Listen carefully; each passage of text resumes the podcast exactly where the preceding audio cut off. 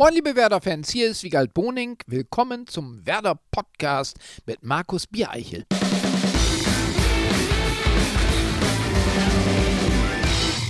Moin, liebe Werder-Fans. Mediamarkt präsentiert auch die neunte Ausgabe unseres Werder-Podcasts. Es ist ja ein Stück weit wie in täglich grüßt das Murmeltier. Schon wieder eine Woche rum und schon kommt eine neue Ausgabe. Vergangene Woche war Max Kruse zu Besuch und er hatte den Wunsch, einmal folgenden Gast bei uns begrüßen zu dürfen. Ich würde nominieren Wiegald Boning. Und jetzt ist er hier bei uns und wir freuen uns wirklich sehr. Ein Werder-Fan durch und durch und ein Mann, der sich mit Wissenschaft scheinbar sehr gut auskennt. Wiegald Boning. Ja, Moin. sehr gerne. Moin. Wiegald, wir wollen heute mit dir über Fußball und Wissenschaft sprechen. Ja. Du bist ja ähm, bekennender Werder-Fan ja. und bekennender Wissenschaftler. Das, das ist auch gut. Das ist so ähnlich wie so ein Fan. Ja, ich habe ja nur Abitur sozusagen. Also ich habe ja noch nicht mal studiert. Aber ich habe trotzdem ja immer wieder mit Fernsehformaten zu tun gehabt, in denen ich de facto Wissenschaftsjournalist war. Das merkte ich, als ich mal für Mega Clever, so eine Show bei Sat 1 vor ein paar Jahren, Parabelflüge machen durfte. Und Parabelflüge sind laut europäischem Raumfahrtgesetz, sowas gibt's, nur äh, Wissenschaftlern und Wissenschaftsjournalisten äh, erlaubt. Und da war ich offenbar letzterer. Also ich bin irgendwo nah dran an der Wissenschaft. Aber wie bist du zu Werder gekommen? Zu Werder, das sind jetzt so die frühesten Stadien meiner Kindheit. Ich erkläre es mir selber so, dass meine lieben Cousins Rüdiger und Roland in Wildeshausen sich in jungen Jahren für den HSV begeistert haben. Ähm, ich müsste noch im einstelligen Bereich gewesen sein. Da bahnte sich die große Ära des HSV in den Ende der 70er an mit Kevin Keegan und Rudi Gutendorf noch als Trainer, danach Ernst Happel und so. Und ich wollte dem wahrscheinlich etwas entgegensetzen einfach aus Spaß an der Opposition und habe mich für Werder entschieden. Kurz danach stieg dann Werder ab in die zweite Liga. Ich habe mich natürlich geärgert und gedacht, scheiße, hast du aufs falsche Pferd gesetzt. Aber da war diese Prägung offenbar schon durchgeführt und umso größer dann die Freude in den kommenden Jahren, als ich dann dachte, nee, nee, nee, nee, nee, Freunde. Wie würdest du denn deine eigene Identität beschreiben? Bist du Com Comedian? Bist du Wissenschaftler? Bist du Journalist, Moderator, Musiker? Ja, gute Frage. Also Moderator, das ist ja sowas, das man nur so vermittelt zwischen A und B. Da habe ich, so sehe ich mich jetzt eher nicht. Komiker, ähm, so sehe ich mich auch nicht. Also Leute fanden mich immer lustig. Ich habe mich selber aber immer für einen ernsthaften jungen Mann gehalten. Ähm, ja, also ich habe dieses Missverständnis dann nie aufgeklärt, weil darauf ja auch mein berufliches Wirken basiert. Welcher blöd, wenn ich behaupten würde, ich sei gar nicht komisch, selbst wenn ich es selber so annehmen würde. Äh, wenn ich so recht be äh, begrüble, glaube ich, dass ich gar keine Identität habe. Ich weiß auch nie, was ich da hinschreiben soll, wenn man am Hotel gefragt wird, äh, was ist denn Ihr Beruf? Also ich habe ja ehrlich gesagt gar nichts gelernt. Ich habe Zivildienst gemacht und seitdem mogle ich mich so durch. Aber du bist auch immer noch Musiker. Ich bin immer noch Musiker. Ich habe ja gerade zur Jubiläums äh, Lauter Werder auch ein Stück beigetragen, indem ich meiner Liebe zu Werder Bremen Ausdruck verleihe. Ähm, das ist auch in meinem Selbstbild hat sich da nichts ge geändert. Also mit Ende oder mit noch als Teenager habe ich für mich beschlossen, ich werde Jazzmusiker. Habe dann aber nach einigen Jahren erkannt, dass es sehr, sehr schwer ist, als Jazzmusiker seine Miete zu finanzieren. Aber also de facto bin ich wahrscheinlich kein professioneller Jazzmusiker mehr, aber in meinem in meiner geistigen Selbstsicht durchaus. Wie findest du, dass sich äh, Musik und Fußball so verbindet? Da gibt es viele Berührungspunkte. Also hm, zunächst mal sind sowohl Fußball wie ja Musik Phänomene, die sich zum Teil aufschlüsseln lassen, äh, wissenschaftlich. Also bei der Musik zum Beispiel, wenn man eine Gitarrenseite um 50 Prozent verkürzt, wird der Ton eine Oktave höher. Das ist ja wie Physik. Und beim Fußball ist es auch so, wenn man jetzt eine passende Flanke auf den Kopf äh, zielt und der Kopfball wird dann in einem 35-Grad-Winkel unter die Latte gezimmert, kommt der Torwart nicht mehr ran, lässt sich wahrscheinlich ausrechnen und es steht 1 zu 0. Darüber hinaus gibt es aber einen großen Bereich, der nicht aufzuschlüsseln ist. Da fällt mir gerade ein zum, zur Schnittmenge zwischen äh, Fußball und Wissenschaft, dass ich gerade kürzlich gelesen habe, dass ein Professor der TU in München herausgefunden hat, dass 50 Prozent aller Tore beim Fußball durch Zufall zustande kommen und nur 50 Prozent geplant sind. Ja, äh, das ist eben auch das Verhältnis, das ich angenommen hätte. Also 50 Prozent können, 50 Prozent Schicksalsfügung oder geheime Mächte, die da wirken, ähm, auf die wir Menschen nur begrenzt Einfluss haben. Und so ist es bei Musik eben auch. Eine, eine womöglich göttliche Macht, vielleicht aber auch viel profaner, das kann ich jetzt hier nicht abschließend beurteilen, die uns erglühen lässt, wenn wir bestimmte musikalische Wendungen hören. Das ist ja quasi schon eine Erklärung, wie viel Wissenschaft steckt im Fußball. 50 Prozent halt. ja, genau. Du hast äh, vor kurzem für den History Channel Ja. eine Dokumentation gemacht. Ähm, du warst auf der Suche nach der Seele des Fußballs. Richtig. Ja. Gefunden? Also überall bei die Begeisterung. Also was immer, wenn immer man da jetzt vor der Flinte, hätte ich bald gesagt, vor dem Mikrofon hatte, von Rudi Gutendorf, also 94 Jahre alt zum Zeitpunkt des Interviews, glaube ich, bis zu kleinen Kindern, die mit derselben auffallend ausgeprägten Begeisterung einem Ball hinterherlaufen. Also das Spielerische, das ist vielleicht auch ein Kennzeichen des Menschen, Homo Ludens, der spielende Mensch. Und das, das Spiel ist vielleicht auch die Seele. Das geht hinaus über den schnöden Broterwerb, also das, was wir jetzt zur Existenzsicherung brauchten. Also dieses, dieses kreative Moment könnte auch die Seele sein. Ähnlich wie in der Musik wiederum. Du warst ja in ganz vielen Stadien in der Bundesliga Ja. auch unterwegs. Ähm, beschreib doch mal aus deiner Sicht, was ist das Besondere dann vielleicht an Werder Bremen und auch an den Fans in der Ostkurve? Jetzt, spontan hätte ich fast Leidensfähigkeit gesagt, wenn Sind man sich die auch, letzten Jahre anguckt. Ja, aber natürlich, das gehört auch dazu. Das kann ja auch äh, zusammenschweißen, dass gemeinsam Krisen bewältigt werden. Also das fällt mir tatsächlich, die letzten Jahre äh, fallen mir da ein, wenn man also als Werder-Fan äh, das machte ja manchmal auch keinen Spaß, wenn man sich dann samstags so ein Spiel anguckte, das in letzter Sekunde dann doch wieder äh, auf die schiefe Bahn gerät und äh, das schweißt aber ja auch zusammen. Was ist denn vielleicht wissenschaftlich das Interessante an Werder Bremen? Dass das denn doch immer so funktioniert bei Bremen. Also wenn wir jetzt die derzeitige Saison uns so angucken. Und ich habe das in den letzten Jahren ja immer mitverfolgt und hatte dann manchmal den Eindruck, oh, ha, jetzt wird es wirklich schwierig, alleine schon aufgrund der wirtschaftlichen Notwendigkeiten, den Anschluss zu halten. Und äh, Europa, ei, da kommt man nicht mal mehr in die Nähe. Momentan kann man eine begründete Hoffnung hegen, dass das Ziel Europa nicht völlig unrealistisch ist. Grundsätzlich bei Fußball ist wissenschaftlich interessant, dass diese gruppendynamischen Prozesse, dass eine Mannschaft gut spielt, dann passiert eine ganz kleine Kleinigkeit. Irgendjemand hat eine Mittelohrentzündung, fällt einen Tag aus und daraufhin bröselt dieses ganze Gebilde ein wenig und drei Tage später implodiert es komplett. Kann man momentan bei Bayern München sehr gut sehen. Man weiß überhaupt nicht genau, was ist da eigentlich passiert. Aber diese Unsicherheiten, die können sich so wellenmäßig wie seismologische Wellen verstärken in einem Mannschaftsgefüge und dann dramatische Ausmaße annehmen. Und keiner weiß genau, was dahinter steckt. Und das mal wissenschaftlicher genau auseinanderzunehmen, was dann immer im Einzelnen der Grund ist. Das ist, ähm, das wäre interessant, aber ich glaube auch, dass das gar nicht möglich ist, weil man da so in den Fallenbereich geht, wo die Wissenschaft in ihren Grenzbereich kommt.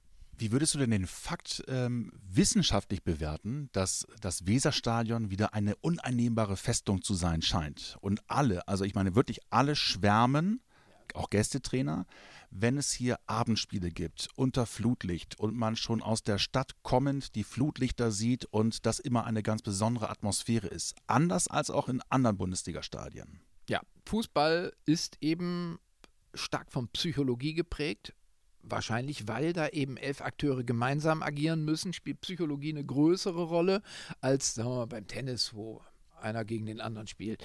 Ähm, alleine schon, dass man hier Flutlichtmasten hat, ähm, steht ja dafür, dass man Kontinuität sucht. Man hätte ja auch ein völlig neues Stadion irgendwo auf der grünen Wiese mal bauen können.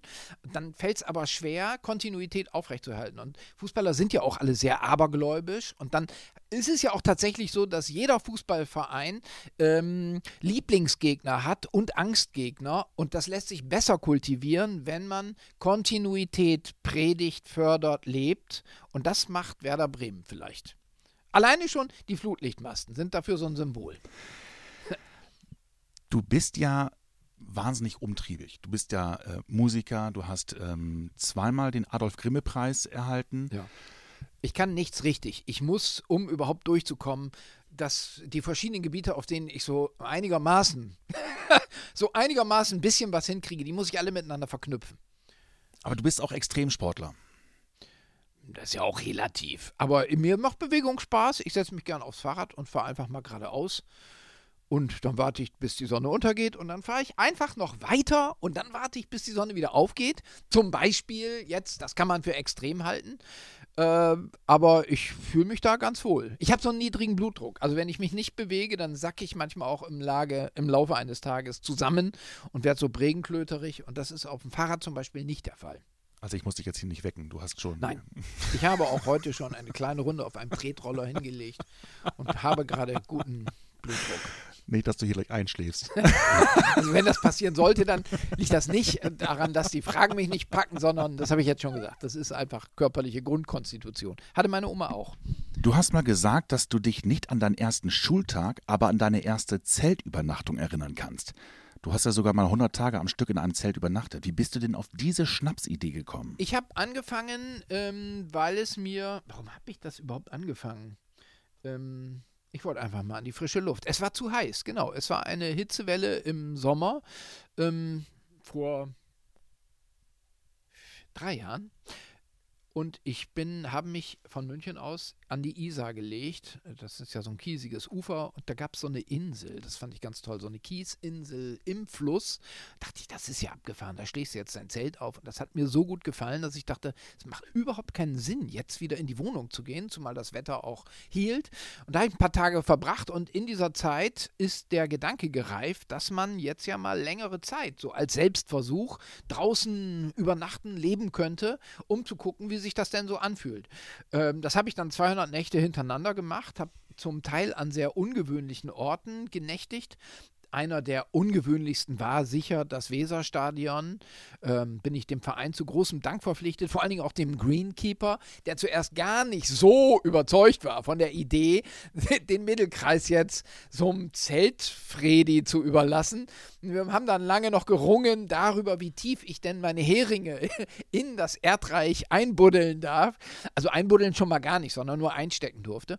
Und das war natürlich eine äh, Nacht, die sich bei mir tief in meine Erinnerung eingefräst hat.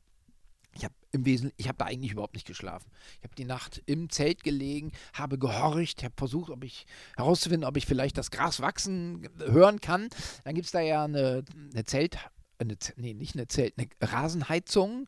Ähm, die meinte ich auch, dass die so leicht glucksende Geräusche von sich gibt.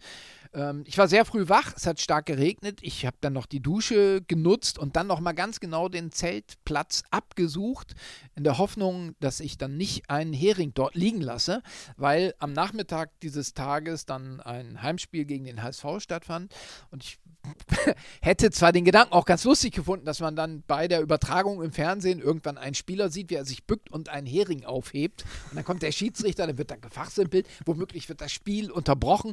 Und diese Verantwortung wollte ich nicht auf meine Schultern laden. Also habe ich ganz gründlich den Zeltplatz geräumt und bin dann äh, um die Ecke zum Bäcker gegangen und habe da gefrühstückt.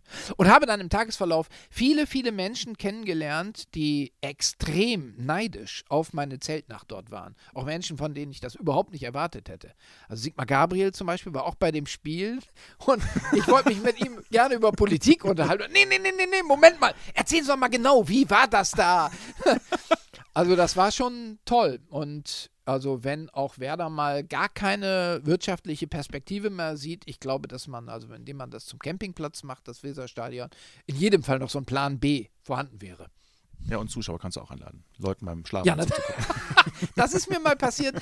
In der Semperoper in Dresden habe ich auf der Bühne übernachtet. Nicht dein Ernst? Ja, ähm, und zwar am nächsten Tag sollte ich äh, so eine Opern-Open-Air-Veranstaltung moderieren. Und da sagte ich, danke, ich brauche kein Hotel. Ich würde gerne dort auf dem Marktplatz von Brabant übernachten. Das war nämlich die Deko in der Semperoper. Ähm, und dann sagten die Bühnenarbeiter noch, ja, und nachher nicht erschrecken, dann irgendwann, in, hier gibt es nämlich so Nachtführungen. und da dachte ich, die machen einen Witz. Und irgendwann schlief ich dann so, es war sehr, sehr heiß, es ist eigentlich kein guter Zeltplatz, so auf diesem Marktplatz in Brabant zumindest. Ähm, und dann ging die Tür auf von zwei Seiten auf dem auf der Empore dort oder auf zweiter Ring oder wie man sagt im Opernhaus. Und dann kamen jeweils 20 Leute, angeführt von äh, Fremdenführern. Und die sagten, da unten sehen Sie übrigens Herrn Boning, der übernachtet heute bei uns auf der Bühne. Und ich habe mich dann schlafend gestellt, habe einmal kurz geguckt, sah dann in viele blitzende Handykameras. Oh Gott. ja, aber es gibt da tatsächlich Nachtführungen. Also, falls Sie, liebe Hörer, irgendwann mal in der Semperoper übernachten sollten, denken Sie daran, da gibt es Nachtführungen. Also, man hat besser etwas an, zum Beispiel. Was ist denn die kurioseste, vielleicht auch absurdeste Geschichte, die du als Werder-Fan erlebt hast? Bei Fußball grundsätzlich, da fallen mir einige Sachen ein, wie zum Beispiel Halbfinalspiel 1982 bei der WM. Und ich bin auf Mallorca im Urlaub. Ich bin damals 15 Jahre alt und es ist ähm, ein enges Spiel. Ich meine auch Elfmeterschießen. Ich weiß gar nicht mehr gegen wen. Vielleicht war es aber auch das Spiel gegen Frankreich mit Battiston. Oder Battiston. War das 82 oder war das 86? Mm, Das war 82. 82, genau. Und da war ein deutscher Urlauber, ein Fleischbeschauer aus dem Saarland, ähm, tief braun gebrannt nach langem Urlaub mit einem Vollbart in einem weißen Frottee-Anzug und im Hotelcafeter in der Hotelcafeteria war hing ein altertümlicher Fernseher in der Ecke und er kniete davor, hatte einen Rosenkranz in den Händen und betete laut für einen deutschen Sieg.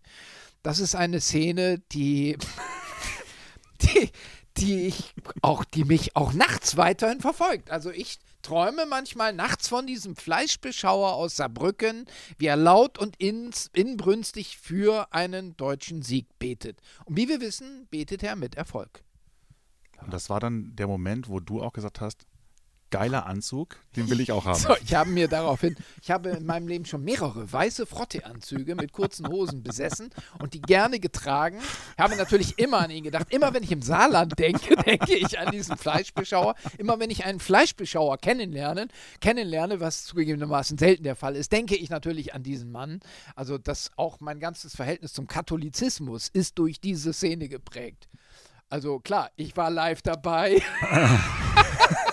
wie Battiston seine Zähne verlor, aber auch Deutschland weiterkam. Mit höherer Hilfe. Dann ist es der passende Moment, um dir die Frage von Max Kruse vorzuspielen, Ja. die er für dich hat. Ah, okay. Die, die mich am meisten interessiert, ist, wo man so verflixt gut aussehende Anzüge herbekommt. Also, ähm, die Anzüge bei Samstagnacht, da hatte ich mit einer Kostümbildnerin so eine Art Abo. Also ich habe jede Woche einen neuen Anzug geschneidert bekommen. Ähm, die waren aber ja immer aus immer obskureren Materialien. Also Rasenanzug, das war schon mal blöd, weil da zieht's durch. Da sind ja so Poren drin. Man kriegt also einerseits eine Erkältung und weil das aus Plastik ist, schwitzt man auch stark. Dann bin ich während einer Samstagnachtshow mal umgekippt, weil ich einen, einen äh, Plastikanzug trug und die Haut Hautatmung komplett blockiert war. Ähm, Ach, ernsthaft? ernsthaft, ja. Dann hatte ich mal einen sehr, sehr aufwendigen, teuren Anzug aus Zeitungspapier, der sofort mehrfach durchriss, als ich mich hinsetzte. Also habe ich mich von diesen extremen Kultivieren so, absonderlichen Geschmacks dann wieder getrennt. Seine Wurzeln hatte das eventuell auf dem Pausenhof der Sizilienschule in Oldenburg, wo es so eine Clique gab, die warum auch immer, die wollte sich wahrscheinlich wichtig tun. Und ich gehörte zu dieser Clique und wir haben uns halt, keine Ahnung, die Schuhe mit Binderfarbe weiß angemalt und dann sagen, hey, hast du schon diese coolen Schuhe gesehen? Womöglich auch ein Versuch, äh, das andere Geschlecht auf sich aufmerksam zu machen, der aber damals nur in Teilen fruchtbar war. Wir kommen jetzt mal zu unserer Rubrik der Schnellfragerunde. Ja. Mein Lieblingslied in der Kindheit. Baggerführer Willibald von Dieter Söverkrupp. Es ist am Morgen kalt, da kommt der Willi bald und klettert in den Bagger und baggert auf dem Acker ein großes tiefes Loch. Was noch? Das war ein KPD-Liedermacher. Und das hat der Sohn des Zahnarztes nebenan, der hatte die Single. Das finde ich bis heute lustig. Ja. Der schönste Fußballsong. Also ich finde jetzt, was Jan die sich ausgedacht hat für Werder, das finde ich schon überragend. Denn die denken alle in Und ich weiß, es ist für ewig, weil ich eines nie verliere.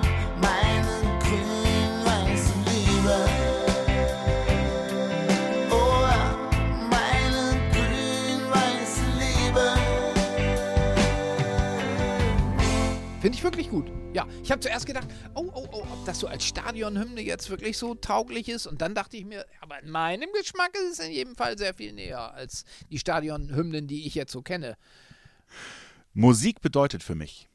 Also, um es mal ganz extrem auszudrücken, wenn ich jetzt die Wahl treffen müsste, hoffentlich ist es nie so, zwischen taub oder blind, dann würde ich auf mein Augenlicht eher verzichten, weil ich weiß, dass ich mich mit Musik, habe ich schon diverse Male ausprobiert, von morgens bis abends beschäftigen kann und auch ich kann auch ganz gut musizieren auf Querflöte, Saxophon, ohne dass ich etwas sehen kann. Ich mache da sowieso immer die Augen zu, wenn ich auf einer Bühne stehe und musiziere, was auch wiederum Drama ist, weil ich schon mehrfach dann von der Bühne fast runtergefallen bin. Da müsste man dann noch ein bisschen dran arbeiten, müsste ich mich irgendwo festbinden oder so.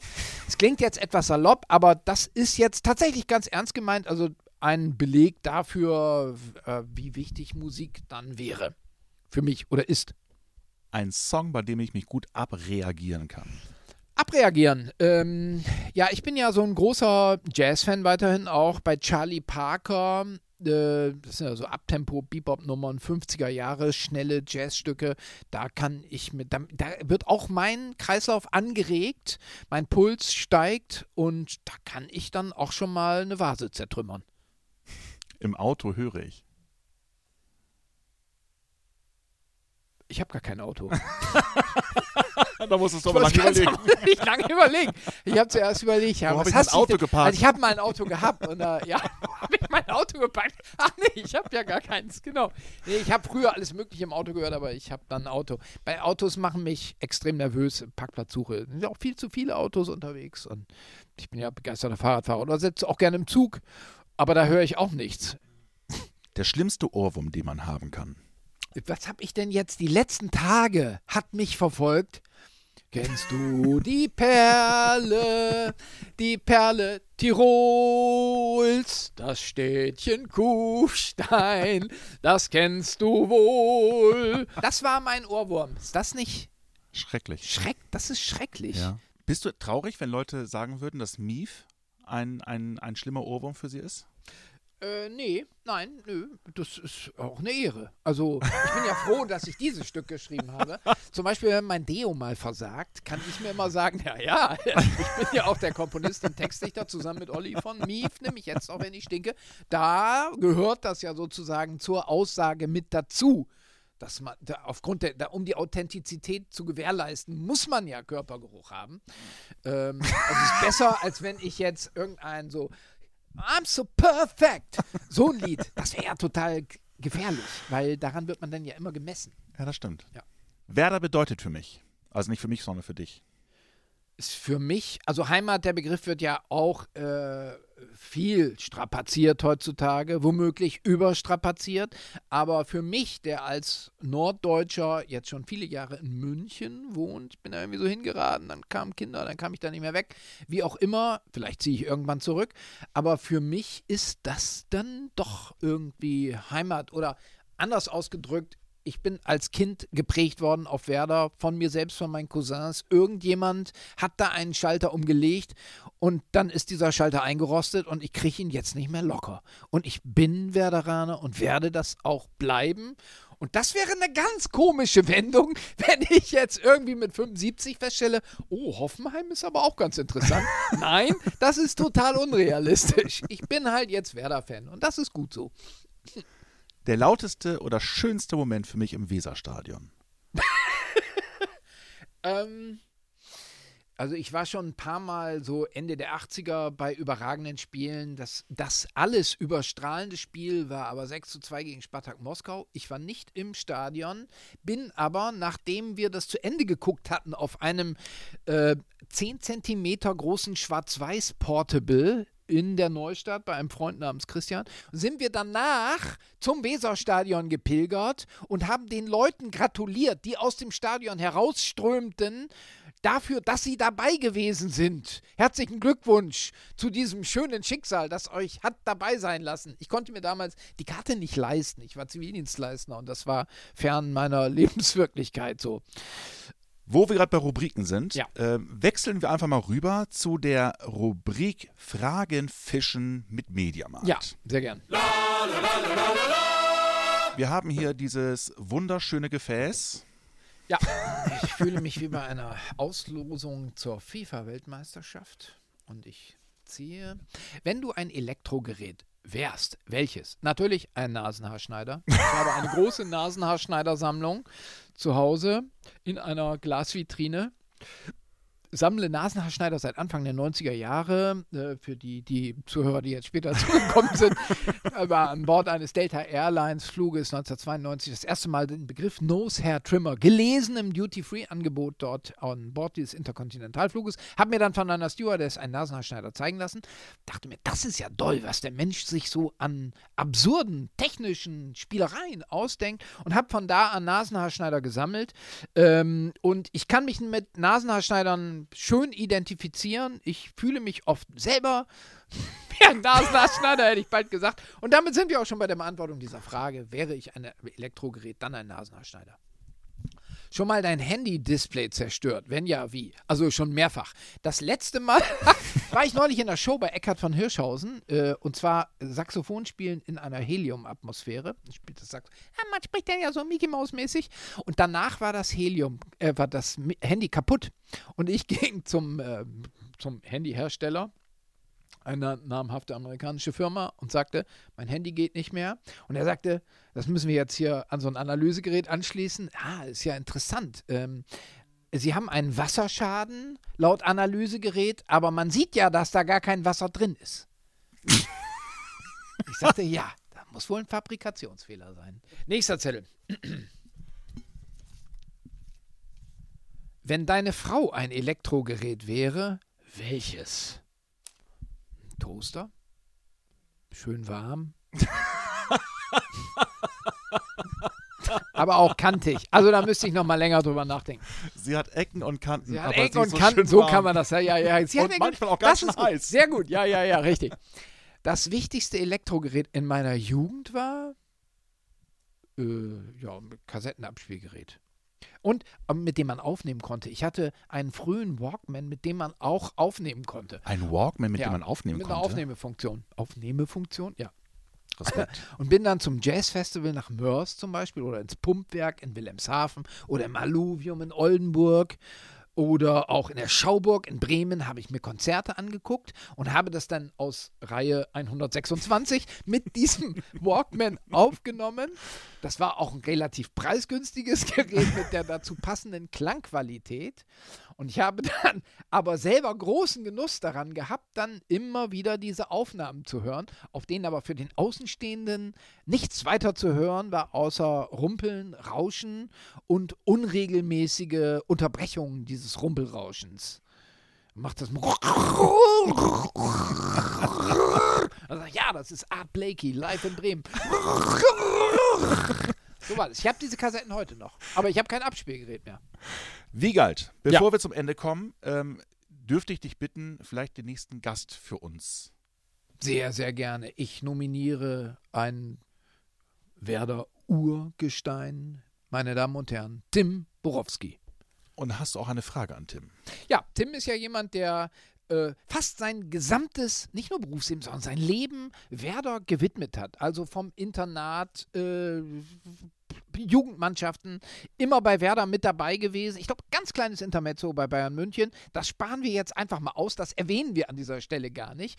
Ähm, wenn man so sehr Werder verbunden ist, wie wirkt sich das dann auf den Schlaf aus? Äh, träumt man ausschließlich von Werder? Sind sämtliche Träume mit so einem grünen Filter versehen. Also, dass man wie so ein kaputter Fernseher sozusagen. Oder gibt es auch die Farben Blau, Gelb oder gar Rot eventuell ab und zu? Oder träumt man gar nicht vom Fußball als Tim Borowski? Bitte.